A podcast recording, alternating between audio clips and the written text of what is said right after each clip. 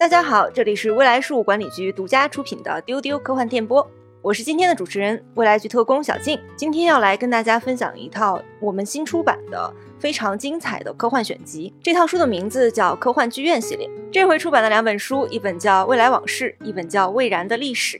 嗯，今天来跟我一起分享这两本书的是小浪花丢丢丢丢丢，还有悠悠。大家好，我是悠悠。首先来向大家介绍一下我们这个科幻剧院系列的特点。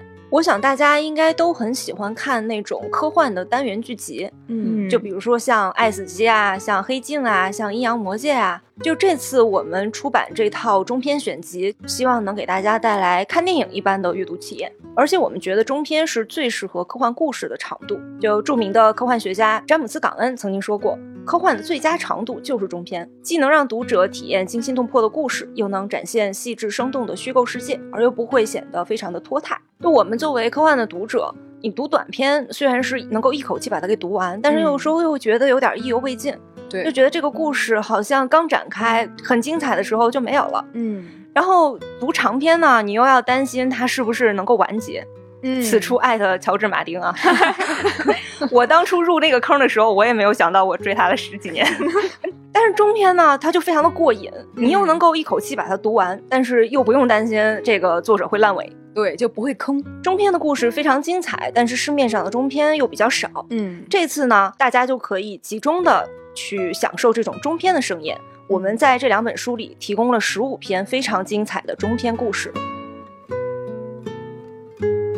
那在这十五个故事里，李不生最喜欢的是哪一篇呢？特别巧。我第一个不能说最喜欢啊，给我印象非常非常深刻，而且我觉得这一篇非常能够体现中篇创作故事的优点，就是《蔚然的历史》这一本的开篇第一篇是莎拉平斯克的《风萧萧兮》，对，是很好看的一篇。是的，是的，因为平斯克其实他来过中国，哎，也是我们的老朋友了，他还参加过中国的音乐节。因为有一个渊源是，他除了是雨果奖幸运奖的得主以外，他也是一个音乐人，他创作过。多部获奖小说以外呢，他从十三岁组乐队，曾经在美国二十多个州演出过。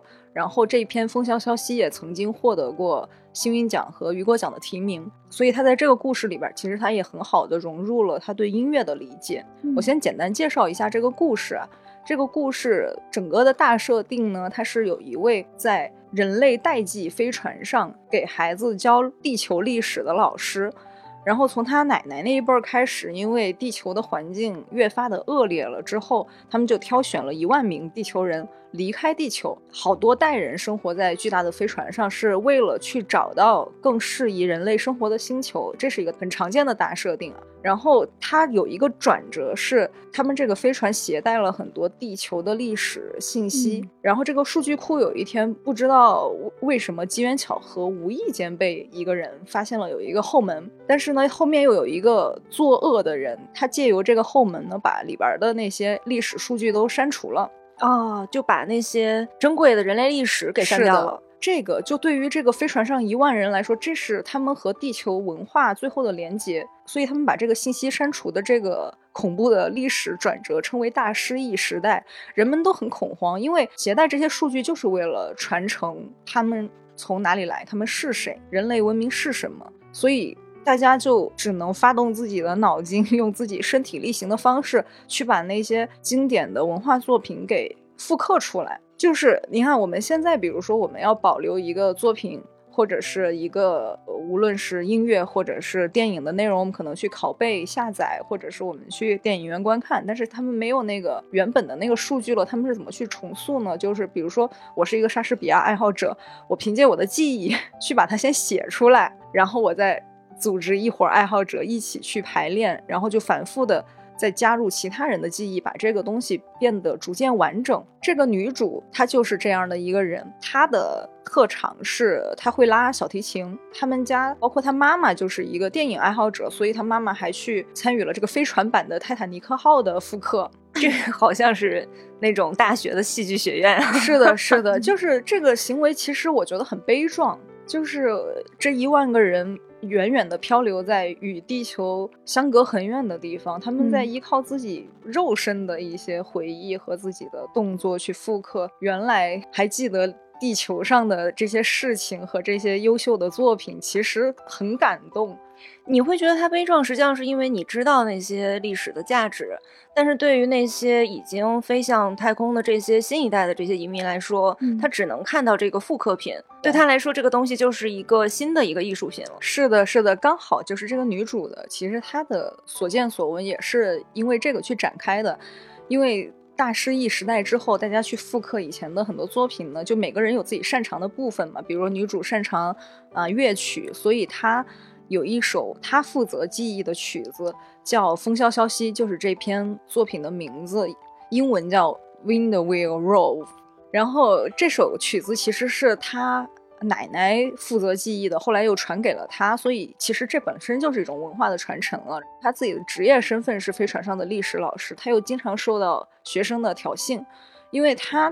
教的那些小朋友就已经是飞船三代了，就相当于，嗯，尤其是有一些是在大失忆时代后出生的孩子，他们追求的是实用主义，比如说他们觉得我去学这些文化的作品是没有用的，我也。不想了解地球文明是怎么样的，他们只是觉得说，我学，比如学工程技术，哪怕是我学畜牧养殖，因为当时飞船上也保留了一些，比如说人类的什么牛羊啊这些的养殖，他们觉得学这些非常有用，就是因为能够在飞船上生生存下去，以及以后如果找到了这个宜居的星球，为以后的生存可以打下基础，所以他们。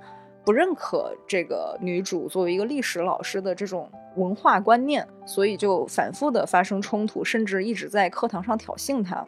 故事就是这么展开的。然后最后女主她在经历了这些故事之后呢，她自己也慢慢的把很多所见所想融入了她对这个音乐的创作里面，就是他最后还是演奏出了一版他自己心目中变调的。他觉得能够呈现这个风的样子的《风萧萧兮》和之前的那些记忆版本都不一样，就是他自创的一个变调版，就大概是一个这样的故事。这个故事其实就是一个非常经典的关于如何解决代际飞船的问题。因为代际飞船基本上都是要飞行成百和上千年嘛，那一代一代人在上面繁衍，它就会产生一个问题，就是最初的一代船员去世之后，下一代人他们是没有见过地球的。嗯，那么这些飞船文明的孩子，他们不管是从生理上，还是从社会结构上，还是他们的文化上，恐怕都不太能再被称为人类了。因为它跟地球已经是脱了节的关系了，那么你应该怎样使这些孩子还能继续自我认同为人类，认同为地球人？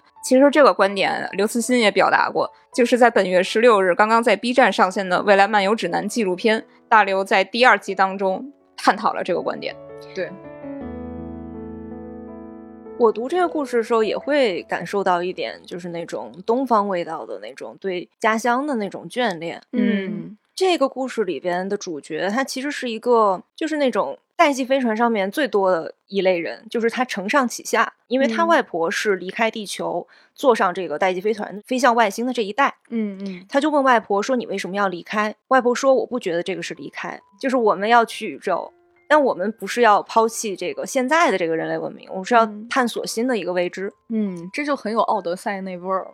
就是我对这一篇印象比较深刻的还有这一点，就是当我看完这一篇，就真的是一口气看完之后，把书盖上，然后我在回味的时候，我突然 get 到了为什么这一个故事作为中篇来说，它的篇幅和题材是非常非常适配的。嗯，因为这个整个的故事的脉络啊。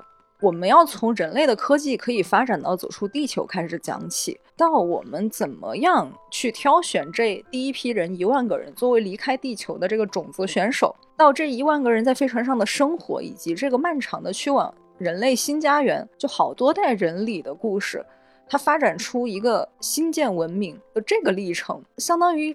它非常漫长，然后我们在想象中未来会发生的历史，其实这真的很扣题。就是为什么我们这两本书的名字要叫《未来往事》和《蔚然的历史》，它就像在我们想象中以后未来会产生的历史里边截取出来这么一段。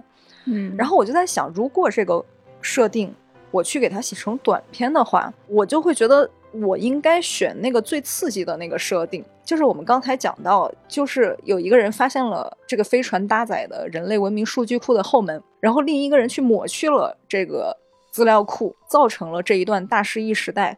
我觉得是在这个故事里边展现的如果要去用一个短的篇幅去讲一个很有趣的点子，这里边很刺激。然后有伏笔，有展开啊，他的动机是什么啊？造成了一个什么样的毁灭性结果？大失忆时代就此展开。我觉得这是这个设定作为短片可以去承载的很好的一段。但是它作为一个中篇的故事，它却选取了一个以演奏小提琴来铭记历史和自己创造新历史的这么一个历史老师为主角，去讲述说他怎么去跟学生传授我们是从何而来，我们是怎么走出去。人类文明是怎么发展的，以及它和这些飞船移民后代的这种摩擦和碰撞，以及它在中间穿插的这些演奏的音乐，他对音乐的理解，给我的感觉就是这个中篇的呈现，它真的很像一段悠扬的乐章。嗯，就是如果是长篇的话，它就真的可以从人类文明发展到可以走出地球那一刻开始讲，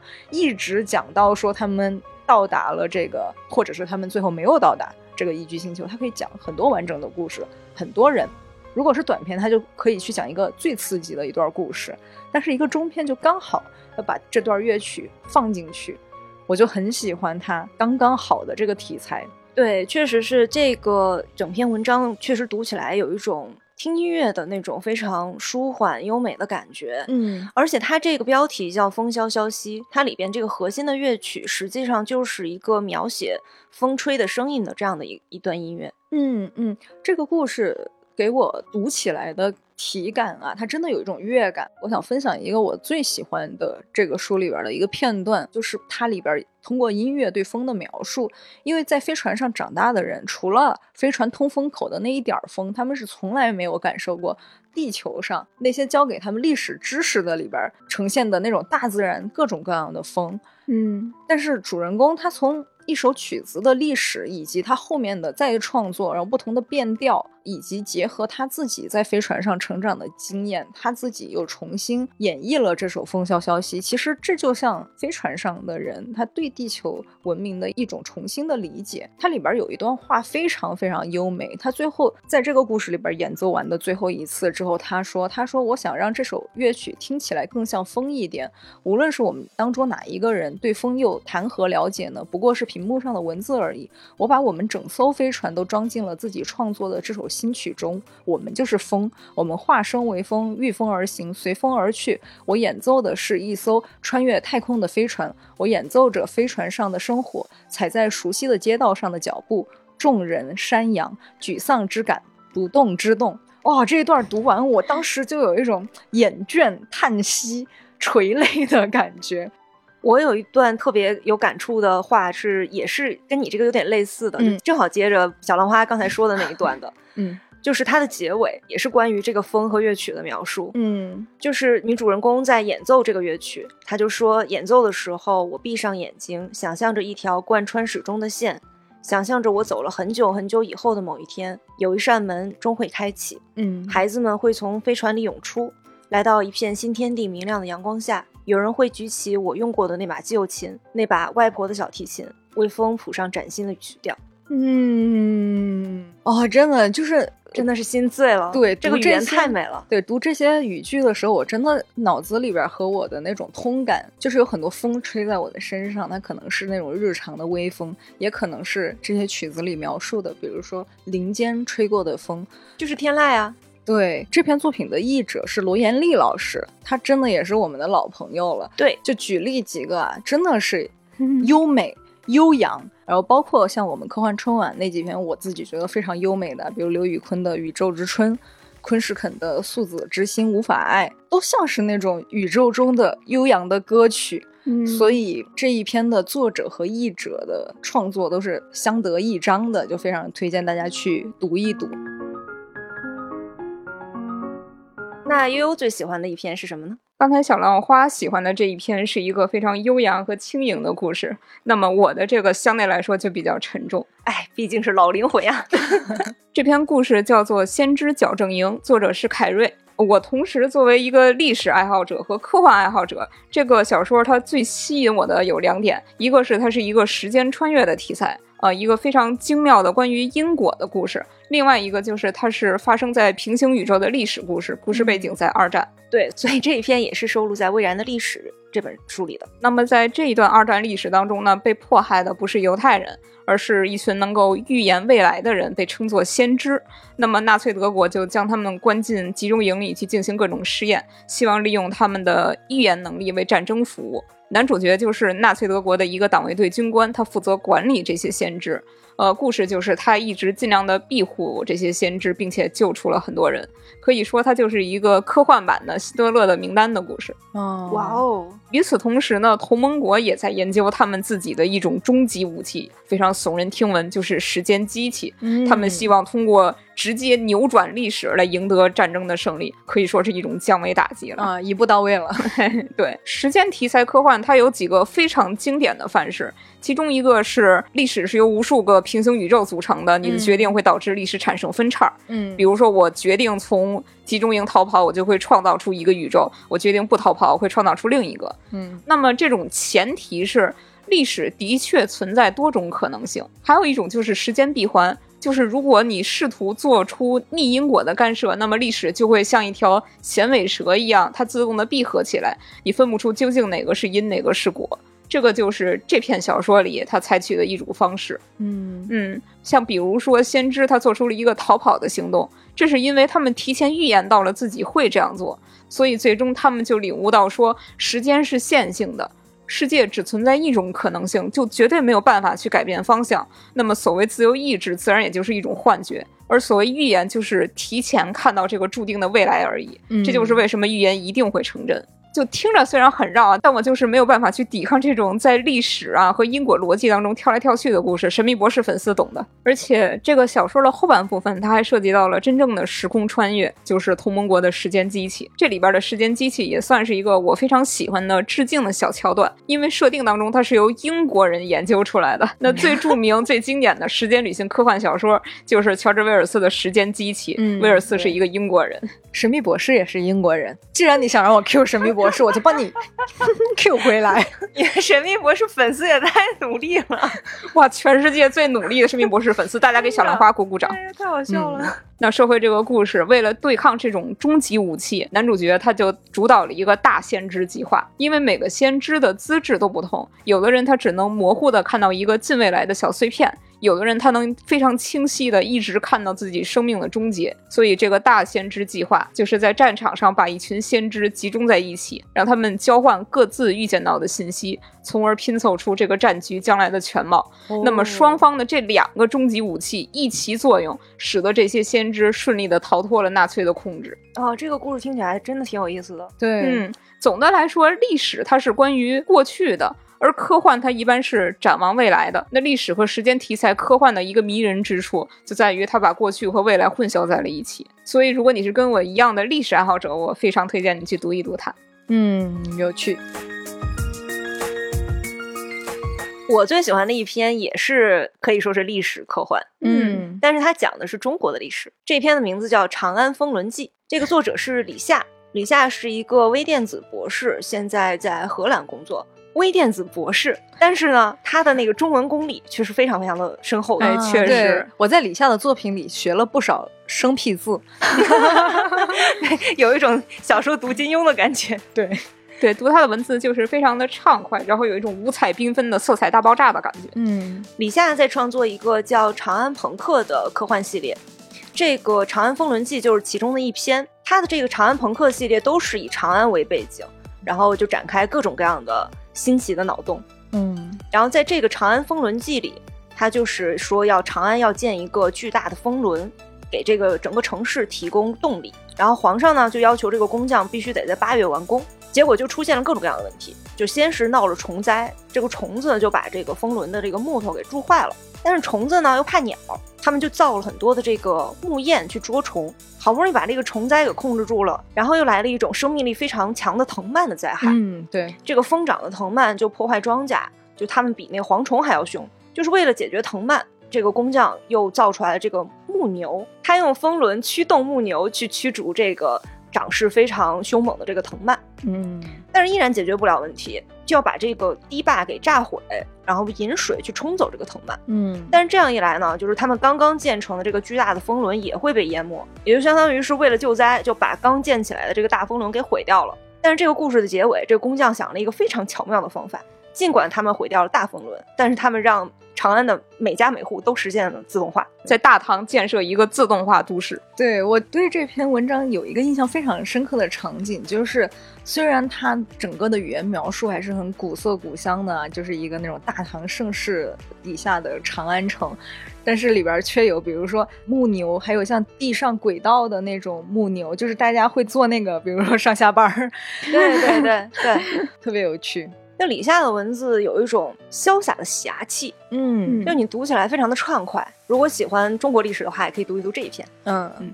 刚才听完小静说长安朋克的故事，我想起来这里边还有一篇叫做《情境应蝶》的故事，是一位叫星锤的作者写的。他也是那种古代的历史出现了另一种可能性，在情境印蝶的这个故事里边呢，它讲的其实是平行世界里边的秦朝，因为我们这个历史时间线的秦朝不是第二代就很快覆灭了嘛？但是在他的这个里边，他依靠着蒸汽机的发明 和墨家工程技术的突飞猛进，啊，又发展了好几代。然后，并且在这个时代，墨家已经替代法家成为了主流的学术派别。然后呢，这个故事的主人公是主持修建都江堰的李冰的后人。然后呢，他和另外一位未来会成为墨家巨子，实际上身份是秦国皇帝的妹妹的一个大工程师，他们俩一起做了一个南气北流的大工程。就是为什么这个名字叫情境应蝶呢？就是他用巨大的镜子。去改变这个水蒸气的规律，从而引发像蝴蝶效应一样的那种情况，去改变这个天气和气候。这样的话，无论是对于耕种来说，对于那个经济的发展来说，对于就是战争来说，都可以去改变一些结局。就是这样的一个故事，也非常非常有趣。刚才小浪花说的这个情境硬碟，还有我推荐的《长安风轮记》，他们都非常具有中国的这种文化气质。不管是从文字上，还是他创造的意象来说，都是非常有这样的气质。我不仅非常期待这样优秀的小说能被改编成剧，我还很期待它能改编成动画片之类的东西。哦，就感觉对，感觉他们改编成长篇动画也是非常合适的，会非常的好看啊！哪位导演听到了吗？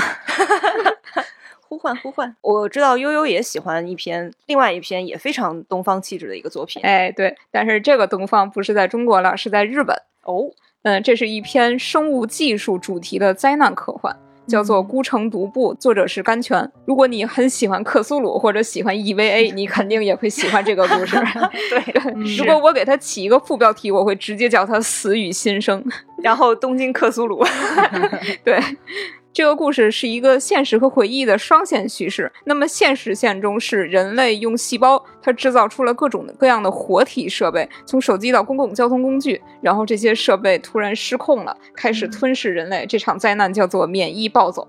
听到这儿，是不是 DNA 突然动了起来？动了，动了。最终，这整个城市就成为了一个巨大的不可名状之物。但是怪物唯独对主人公是不闻不问的，不去伤害他。所以主人公就一边在这个已经毁灭的城市里寻找幸存者，一边回忆起了这场灾难的由来。就是在大学的时候，他的一个生物学家朋友想要在低碳限制的背景下开发新的能源途径，去研发推广一些活体细胞设备。于是他借用了主人公的细胞，偷偷去研究。后来他成功了。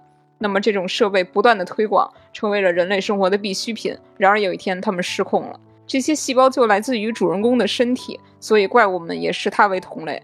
那么最后故事的结尾就是在这个荒芜的城市中，只有主人公还在孤独的尝试着去拯救这一切。嗯，他这个里面我有一个我印象很深刻的，就是它是那个什么细胞手机啊，对对对，就看起来像是一个玩梗的东西一样，对，非常销凤嘛。他还真的把这个梗写了进去，但是我真的好吃这种梗啊。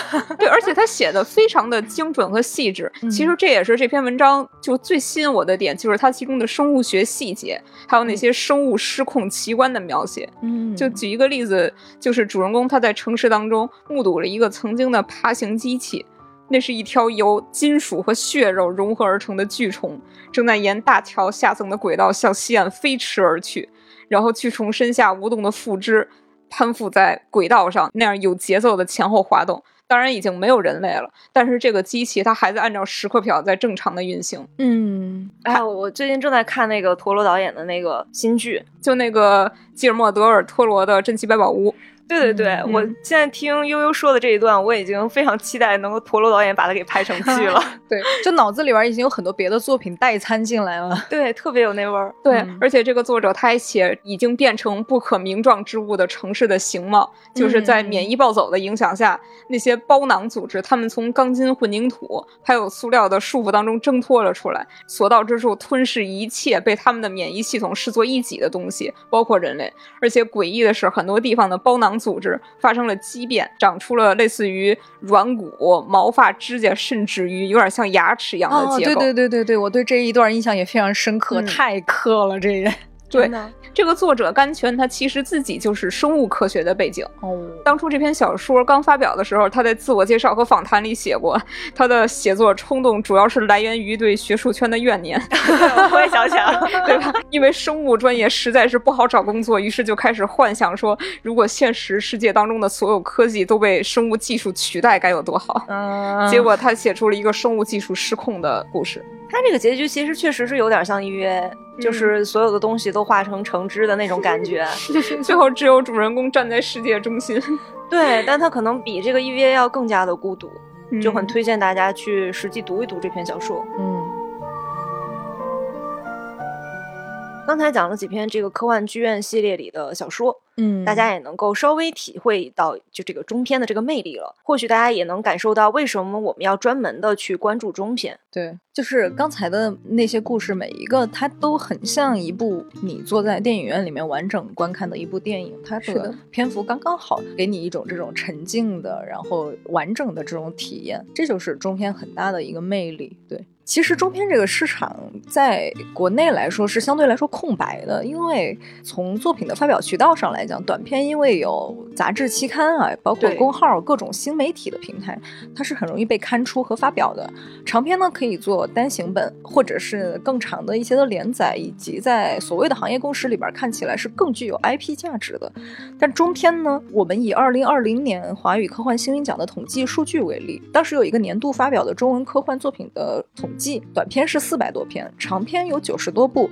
中篇仅有四十一篇，就是它相当于还不到长篇数量的一半。这个数据其实挺震惊的，因为可能很少有人去关注这种就是整体的这个发表的量。所以一方面是刚才我们说到的这个发布渠道的问题，因为没有专门给中篇一个发表的平台和渠道，所以就没有人写嘛，这就很正常，因为你写了没有地方发，而且。你从阅读的体验上来看，短篇小说的篇幅它可能不需要占用你太多的时间，然后也很适合在你碎片的时间，就是浏览阅读一下，你就 get 到了那个点子和那个爽快的感觉，打开了一个新世界。那相比之下，中篇其实它需要你更有沉浸感、更有时间的去读一个更长的故事，然后更复杂的情节，所以这一项来说都是比较难去做的。无论是从读者要付出的时间和精力来说，以及创作者要付出的时间和精力来说。其实，放眼国际市场来看呢，中篇小说。反而是不逊色于长篇的，比如说美国的星云奖和雨果奖，其实中篇都细分为了短中篇和长中篇两个奖项，是相当于它有长篇小说奖、短篇小说奖、长中篇奖和短中篇奖。所以呢，我们很希望去做一个国内的代表中篇科幻出版的这么一个专门的品牌。所以科幻剧院这个系列，这一次未来往事和未然的历史只是一个起点，我们以后每一年都会跟青年文摘杂志社以及中国青年出版总社一起。去合作，把这个我们叫做黑金系列的书一直去持续的做下去。对，刚才小浪花讲到这个短中篇和长中篇，这个其实就是因为这个中篇的篇幅实际上它跨度是非常大的。嗯，是的，一般来说两万五千字以下的就会被称为是短篇。然后长篇的话，大概就是八万字以上，或者说是十万字以上。嗯，但这中间的就会都统称为中篇。是的，是的。嗯，就是国外在做奖项的时候，他就会说是短中篇和长中篇。国内的话，因为现在还没有对中篇有这么强的重视，所以就是统称为两万五到八万字，统称为中篇。嗯，我们这回这个中篇的这个选集的话，也是大概是这样的一个篇幅的一个作品。开头的时候也提到，这个中篇实际上是非常适合呈现科幻故事的。嗯，但是现实呢，就像小兰花刚才讲的那样，就实际上中篇的科幻是非常少的。嗯，所以这次呢，我们和青年文摘联手。就是希望不仅是这次是出了这两本书，而是希望能够把这个科幻剧院系列一直做下去，给中篇的创作者提供更大的平台，也创作出更多更好的一个中篇。讲到这里呢，大家可能有一个疑问，就是为什么未来局会和青年文摘合作呢？想让他来给大家介绍一下吧。对，真的，我觉得和青年文摘的合作非常非常愉快。就是当时谈起这个想法的时候，双方真的是一拍即合。就是青年文摘在跟我们合作出科幻剧院之前，其实他们经常发表科。科幻短篇作品，对，包括说跟未来局也有长期的合作，就是我们也有好多短篇小说发表在青年文摘上面。是的，所以就是杂志社的同事们，其实他们对科幻也一直是非常关注的。就是作为一个到现在还有五十万以上订阅的老牌文摘杂志，哇！我当时听到五十万，我脑子嗡的一下，我说哇，好厉害，真的很好。因为我觉得就是他们也能够去让科幻被更多的人看到。是的，对，所以特别特别不容易，而且真的是我们小时候看的杂志，他。他们是能够让很多平时不看科幻的人接触到科幻中篇的这个篇幅，在国内的科幻领域目前是比较少的，但是在主流文学领域其实是大家经常去创作的一个篇幅。所以呢，未来局和青年文摘，我们分别作为科幻领域和文学领域的两个代表吧，在这个事情上一拍即合之后，觉得我们要长期深耕这个事情，然后我们想要去打造一个长久、去持续的扶持中篇科幻创作和出版发表的。这么一个项目，所以科幻剧院就诞生了。在这里还要非常非常感谢啊，中国青年出版总社以及青年文摘杂志社同事们的努力。此处有掌声，对，鼓掌。后续呢，我们也会持续推动这个科幻剧院系列。在此之前呢，你现在就可以打开各大电商平台，搜索科幻剧院或者。这两本书的书名《未来往事》和《未然的历史》来购买阅读，而且这套书的装帧真的超级精美，它是硬皮儿、黑色，然后烫金的。我而且我已经挺久没看那种中间有一个丝带做书签的这种书了。真的是那种精装版，特别的漂亮。对，而且出版社的同事们就是说，以后咱们这个黑金系列啊，我们五年后、十年后在你的书架上摆的满满的一排，真的非常有收藏价值。所以建议你从第一套就开始收藏。作者们拿到样书也是都很惊诧，就是因为国内出这个科幻的话，一般都是这种软皮儿的这样的书，就很少做的一个这么漂亮的一个装帧。这个时候就还是要感谢一下出版社的这个 编辑老师的一个设计。对对对。对对对对，很有品味，谢谢大家。如果大家希望去阅读这两本书以外的更多中篇，也欢迎大家来关注我们专门发表科幻小说的微信公众号“不存在科幻”。每一天我们都会带来一篇科幻小说。每周我们都会发表一篇中篇小说。刚才也提到了，我们的后续的科幻剧系列的中文也会在不存在科幻上面发表。其他大家还有什么想要跟我们交流的，可以在平台下方留言。如果还没有关注的话，欢迎点一个关注，也欢迎大家来加。接待员的微信 f a 零五零四加群来跟我们进一步的交流。嗯，我们有各种各样的粉丝群啊，你加上接待员以后，告诉他你最感兴趣的东西是什么，他就会把你拉进相应的群里了。今天的节目差不多就是这样啦，大家记得买书哦，拜拜，拜拜。